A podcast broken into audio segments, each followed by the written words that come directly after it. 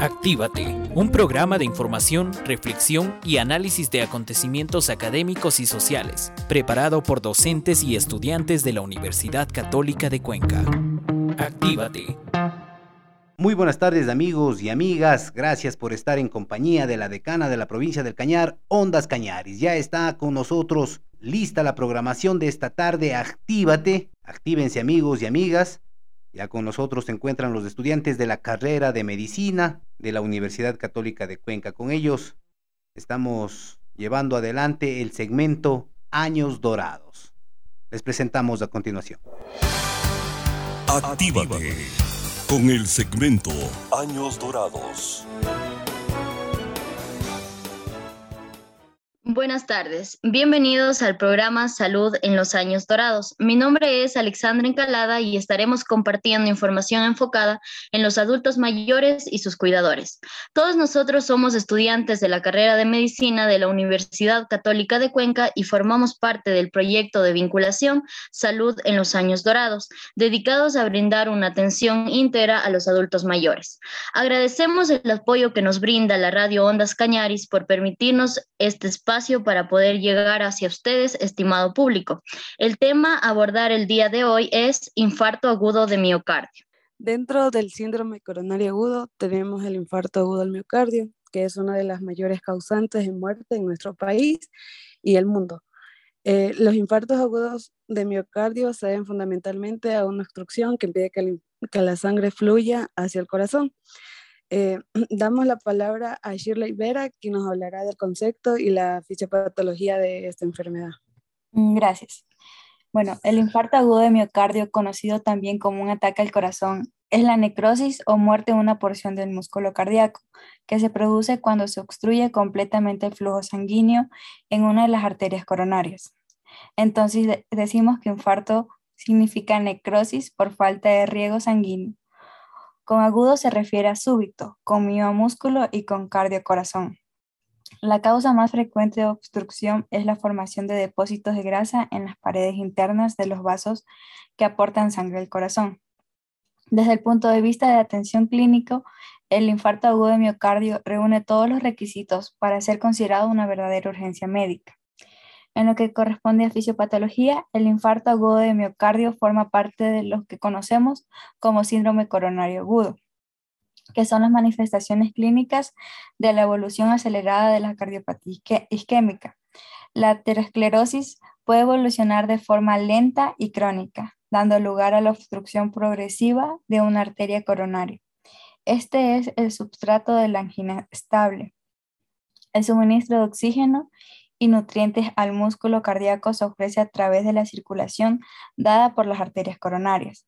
El corazón tiene una muy alta demanda metabólica y su consumo de oxígeno representa el 7% del total del cuerpo en reposo. Funcionalmente, el corazón consta de dos tipos de fibras musculares, las contráctiles y las de conducción. Las fibras contráctiles corresponden eh, la mayor parte del tejido auricular y ventricular y las células del trabajo del corazón. Y las fibras de conducción representan el 1% del total de las fibras de miocardio y constituyen el sistema de conducción. Así es, y continuamos con el programa. El compañero Boris Dele, quien nos hablará sobre la etiología y epidemiología del infarto agudo del miocardio. Claro que sí, con gusto. Epidemiología. El síndrome coronario agudo es la principal causa de mortalidad en Ecuador Pese a los esfuerzos y modernos procesos diagnósticos, continúa siendo un problema de salud, tanto en nuestra localidad como a nivel mundial, de manera especial en países en vías de desarrollo. Dentro de este síndrome tenemos el infarto agudo de miocardio, que es una de las mayores causantes de muerte en nuestro país y la edad, y la edad uno de los principales factores asociados a la mortalidad lo que conduce a que la mortalidad en pacientes adultos mayores, mayores a 65 años, aún sea mayor. Etiología. El infarto agudo de miocardio ocurre cuando el paciente conlleva una enfermedad coronaria avanzada. Se produce cuando la placa de ateroma ubicada en el interior de una arteria coronaria tiene una obstrucción que dificulta el, el paso del flujo sanguíneo. Es así como se compromete en mayor o menor grado el flujo de oxígeno y nutrientes que llega al corazón. Las consecuencias de este infarto son variables.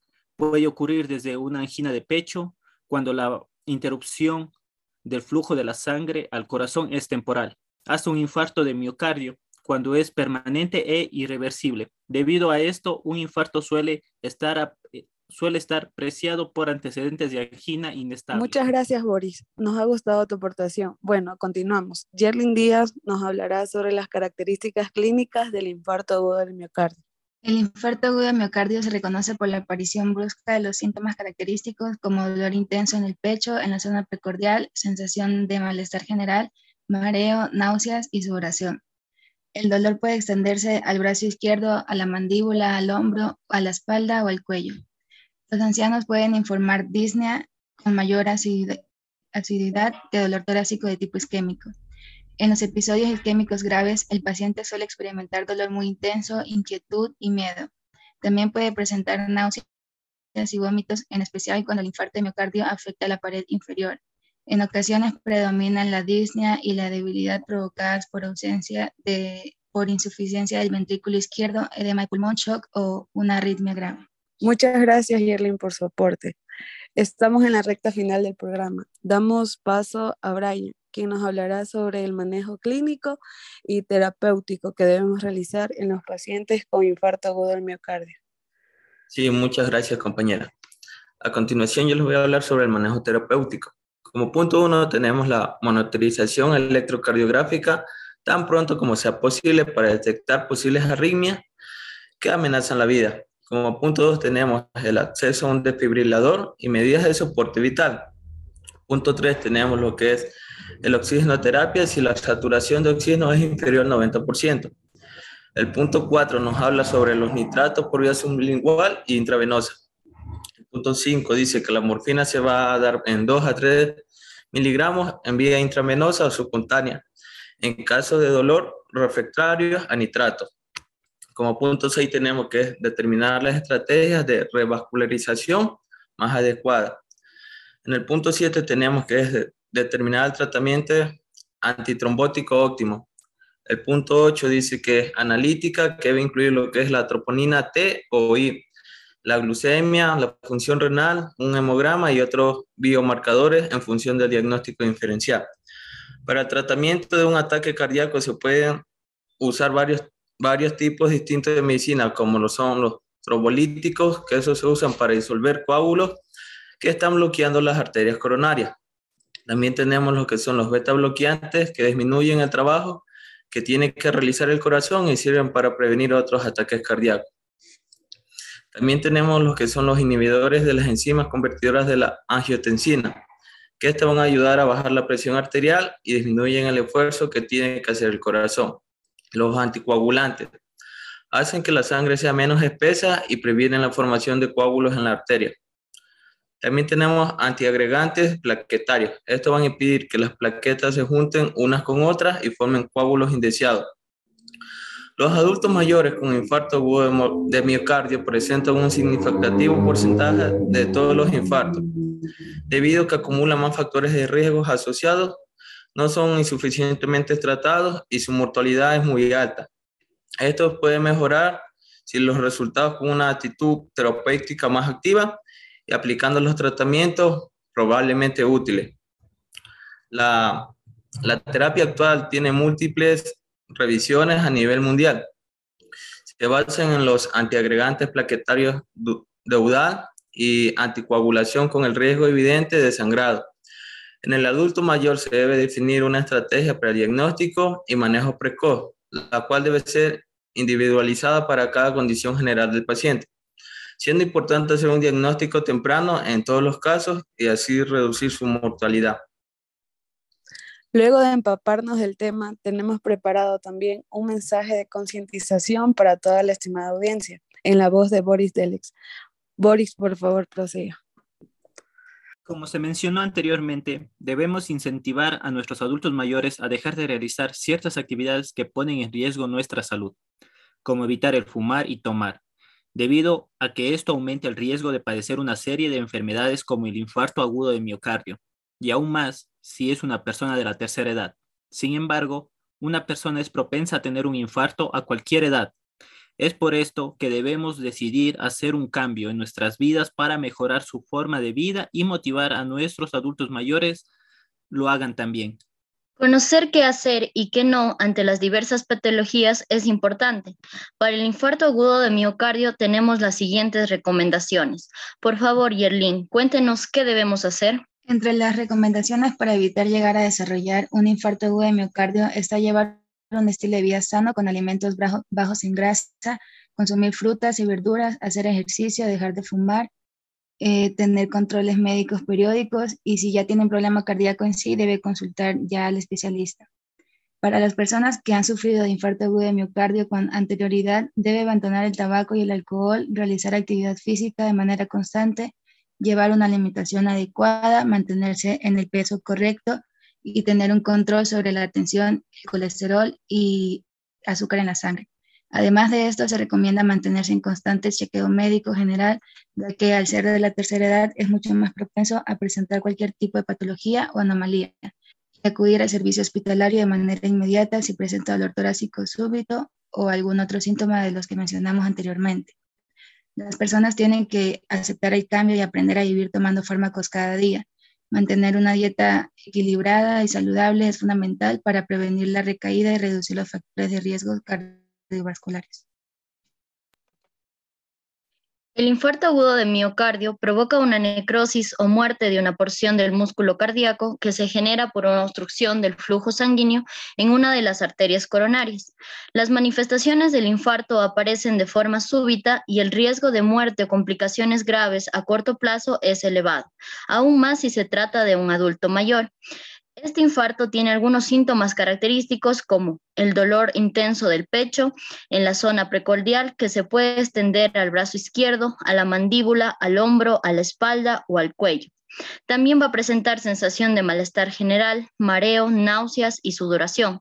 Su tratamiento se basa en administrar al paciente oxígeno, aspirina, nitroglicerina y mejorar el flujo de sangre a través de las arterias coronarias.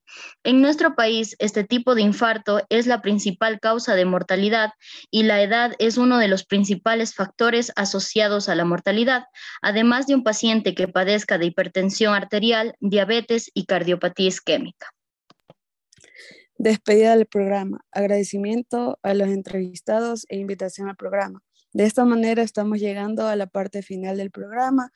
Una pequeña frase. No es viejo el que pierde su cabello, sino la esperanza. No es viejo el que lleva en su corazón el amor, el que mantiene fe en sí mismo, el que vive sanamente, alegre, convencido de que para el corazón no hay edad. Mil gracias a todos por escucharnos y por apoyar este pequeño espacio educativo. No olvides sintonizar Radio Ondas Cañaris los días lunes, miércoles y viernes. En el próximo programa abordaremos el tema de enfermedad pulmonar obstructiva crónica. Buenas tardes. Actívate. A continuación presentamos Con la historia prevenimos. Espacio radiofónico en la que se cuenta historias de sobrevivientes de desastres naturales con el fin de salvar vidas. Salvar vidas.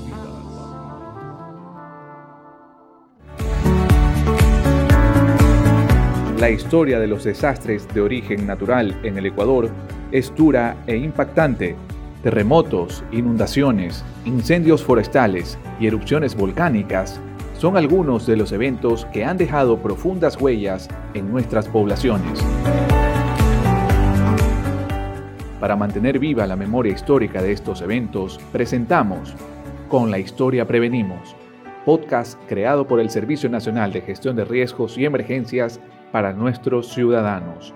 Bienvenidos.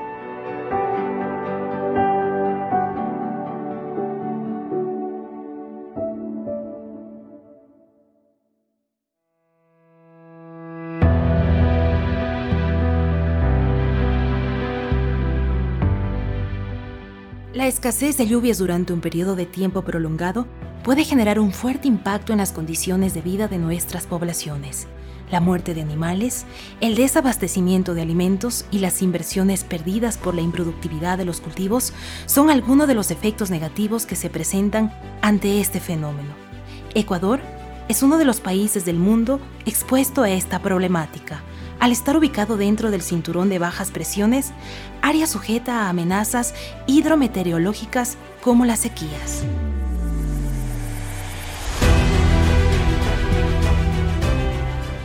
En esta edición nos invitamos a recordar uno de los eventos más significativos ocurrido en nuestro país, la sequía de 1968, fenómeno que impactó fuertemente al sur del Ecuador, principalmente a las localidades de la provincia de Loja.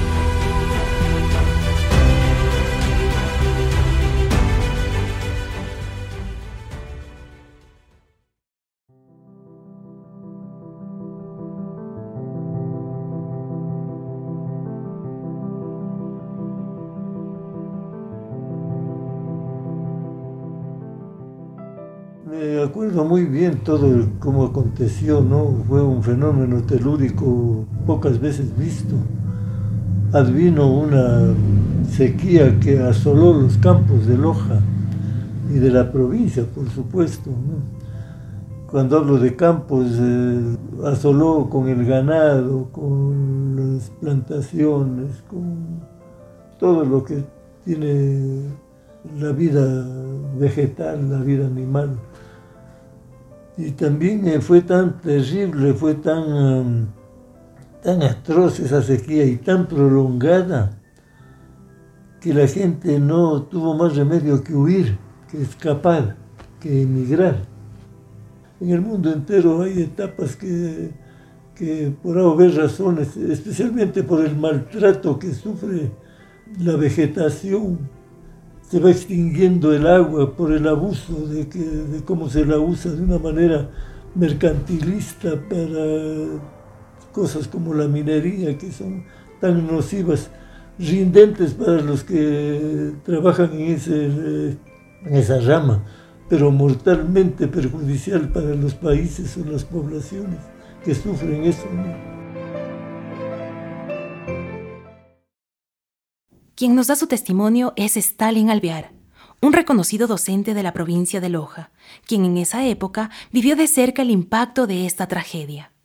Ahora, para hablar sobre los efectos de esta problemática en la población, invitamos a Mario Manchino, gobernador de la provincia de Loja. Además, nos da detalles sobre el proceso migratorio que surgió en esos años como consecuencia de este fenómeno. Escuchemos. Bueno, esto fue un, hecho histórico que lamentablemente obligó a, miles de personas, a familias enteras, a tener que abandonar eh, eh, la provincia de Loja, sobre todo eh, el sur de la provincia de Loja, el sur occidental, debido a que lamentablemente la gran cantidad de agricultores y ganaderos en esa zona, que habitaban esa zona en esa época, dependían básicamente del ciclo hídrico, en este caso de las lluvias.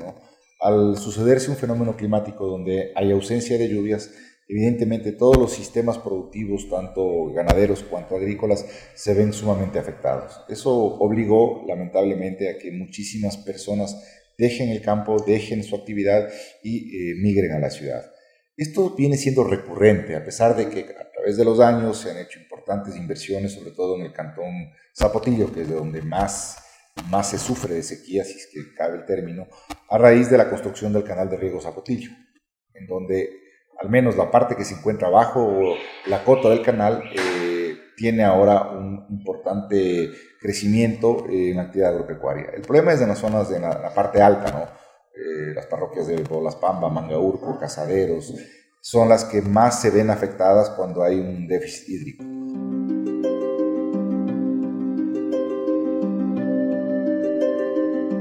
Con el pasar de los años, en Zapotillo se adoptaron medidas estructurales para enfrentar los problemas de la sequía. Una de ellas fue la construcción del canal de riego local. Para hablar más sobre esta obra, conversamos con Dagoberto Vilela, habitante de esta localidad. También nos da su criterio sobre las posibles causas de este fenómeno.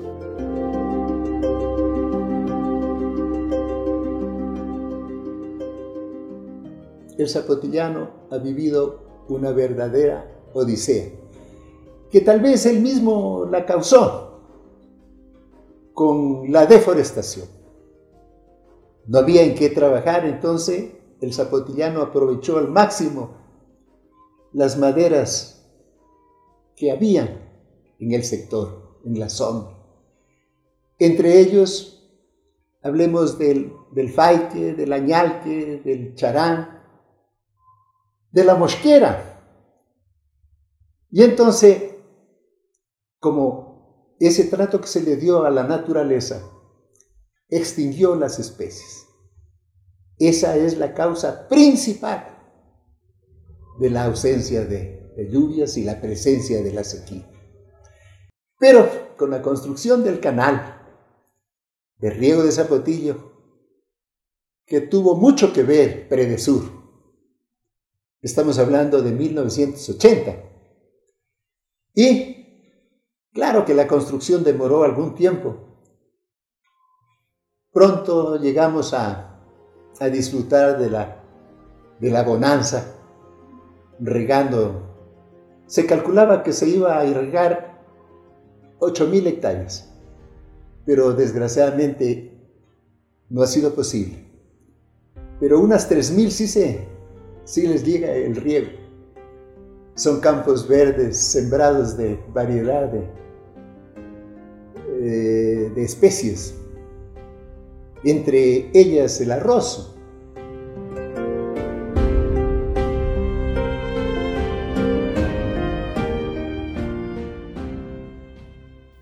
El agua es uno de los bienes indispensables para el correcto desarrollo del ecosistema natural. Su desequilibrio, a causa de factores naturales, climáticos y humanos, produce serios problemas en todos los aspectos del entorno. Para analizar los efectos del déficit hídrico, hablamos con Darwin Martínez, ingeniero ambiental de la localidad. Escuchemos lo que nos tiene que comentar. En todo este lapso de tiempo he podido palpar varias realidades y pues una de ellas refiriéndonos ya a lo que es eh, el déficit hídrico, eh, cuyo, cuyo problema afecta enormemente principalmente a la gente del área rural, ya que el Cantón Zapotillo se caracteriza por eh, dos actividades productivas fuertes que son la ganadería y la agricultura. Pero principalmente en la parte de la parroquia Zapotillo, donde tenemos un sistema de riego, que es el sistema de riego de Zapotillo, la diferencia, la realidad es diferente, ¿no? A pesar de que de alguna u otra manera afecta estos déficits hídricos porque baja el caudal del agua y obviamente en este sistema tienen que hacer eh, racionamientos y ese tipo de cosas, ¿no? Que afecta a los productores que aquí se desarrollan en esta área. Pero sin embargo, en el área rural la, realidad es diferente, ¿no? ya que la gente depende de las lluvias para hacer los cultivos de temporal, principalmente maíz, eh, y pues también eh, tener forraje para sus animales y que quede un poco de agua en los bosques, ya que el tipo de ganadería que se realiza acá es ganadería extensiva, campo abierto, donde tienen sus animales por el bosque y toda la vida se ha manejado por años y años eh, de esta manera. Eh, incluso el bosque se ha adaptado a este, a este tipo de producción y pues eh, el déficit hídrico afecta enormemente, principalmente a ellos, ya que dependen obviamente de, las condiciones climáticas, en este caso de, de las lluvias, para que exista una buena producción. Para minimizar los impactos negativos de los riesgos que a presente o futuro se puedan presentar, el Gobierno Provincial de Loja y el Gobierno Regional de Piura de Perú llevan adelante el proyecto binacional Gestión de Riesgos sin Fronteras. Esta es una iniciativa que busca fortalecer el trabajo de prevención a través de los niveles de gobierno de ambos países, fomentando la participación activa de las comunidades. Conversamos con Freddy Feijó, director binacional de este proyecto, para que nos comente más al respecto.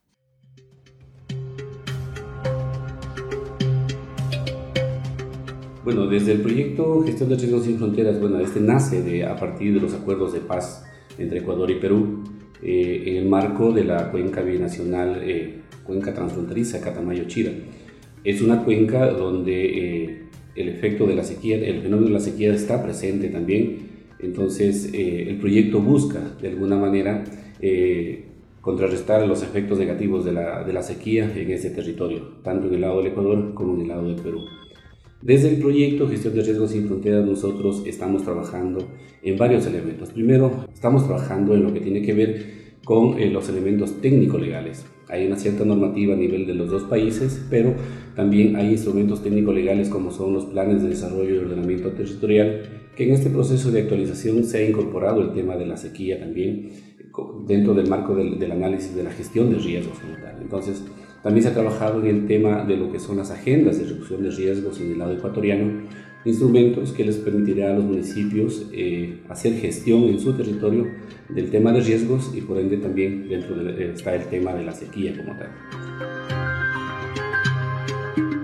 En el lado del Perú estamos con los planes de prevención y reducción de riesgos de desastres, que son eh, responsabilidades de, de, los distritos como tal. Sin embargo, el proyecto ha facilitado todo este proceso para poder generar todo ese conocimiento del riesgo, incluido el tema de la sequía, eh, sobre esta base poder eh, determinar cuáles son las, eh, vulnerabilidades en cada uno de esos territorios y proponer acciones que les permitan ejecutar a futuro en el, en, el, ejercicio de sus funciones en, cada uno de los municipios distritales y en el lado del Ecuador también desde el nivel cantonal y parroquial de los que estamos trabajando. El tema de la sequía es claro, o sea, estamos trabajando con Zapotillo, estamos trabajando con Macará, Sosoranga, estamos trabajando en la parte alta de Espíndola, que son los cuatro cantones eh, que de alguna manera en la provincia de Loja se ven afectados por ese, por ese fenómeno de la sequía, ¿no? Eh, Loja eh, tiene alrededor del 48% de, de, de, su territorio que se ve afectado por el déficit hídrico como tal. El déficit hídrico como tal pues no es otra cosa más que la la falta o escasez de agua que nos ocasiona este, la sequía, en este caso, que afecta directamente a la población y al desarrollo de cada uno de los pueblos. Entonces, en el, marco de estos cantones, pues hemos trabajado eh, todos estos elementos técnicos, hemos trabajado también en el tema de fortalecer las capacidades de la parte de tomadores de decisiones que son los, los, eh, los alcaldes en este caso y también quienes están desde las instituciones que son o están vinculadas al Sistema Nacional Descentralizado de Gestión de Riesgos en este proceso de fortalecer sus capacidades. Eso es en el nivel político de los tomadores de decisiones. A nivel técnico también hemos trabajado de la mano pues, también con el Servicio Nacional de Gestión de Riesgos en cuanto a fortalecer las capacidades de los equipos técnicos que son el, soporte para la toma de decisiones de la parte política en cada uno de los territorios. Y también hemos trabajado a nivel de los cuerpos de bomberos, hemos trabajado a nivel de comunidades, en las comunidades eh, que se han priorizado, nueve comunidades en cuanto al tema de inundaciones, sequías e incendios forestales. Entonces hemos fortalecido la capacidad de, esta, de estas poblaciones para poder ser los primeros eh, respondedores eh, frente a, una, a la presencia de un evento de, de esa naturaleza.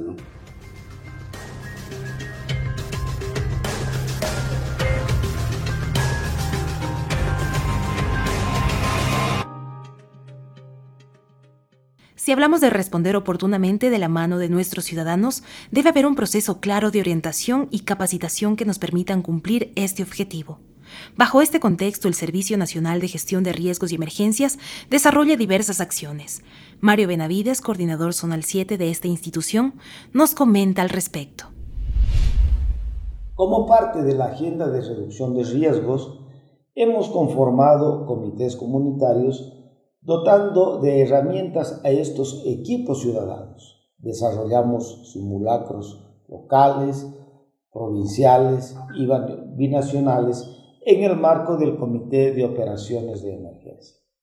Estos ejercicios nos han permitido concienciar a los individuos sobre el ahorro del agua, conservar las reservas estratégicas naturales de agua para poder sobrellevar eh, periodos puntuales de escasez, la reutilización de aguas residuales o reciclables, optar por productos cultivados localmente y de temporada, promover modelos agrícolas y ganaderos realmente sostenibles, limitar la producción de agrocombustibles, impulsar el uso de energías renovables y limitar el empleo de sustancias químicas. El trabajo continúa y lo hacemos desde todo el Sistema Nacional Descentralizado de Gestión de Riesgos.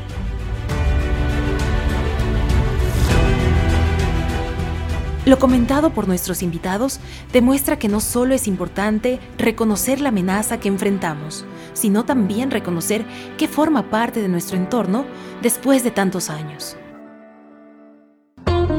Actívate, un espacio de información, reflexión y análisis de acontecimientos académicos y sociales, preparado por docentes y estudiantes de la Universidad Católica de Cuenca, ha llegado a su parte final. Les esperamos en el próximo programa. Actívate.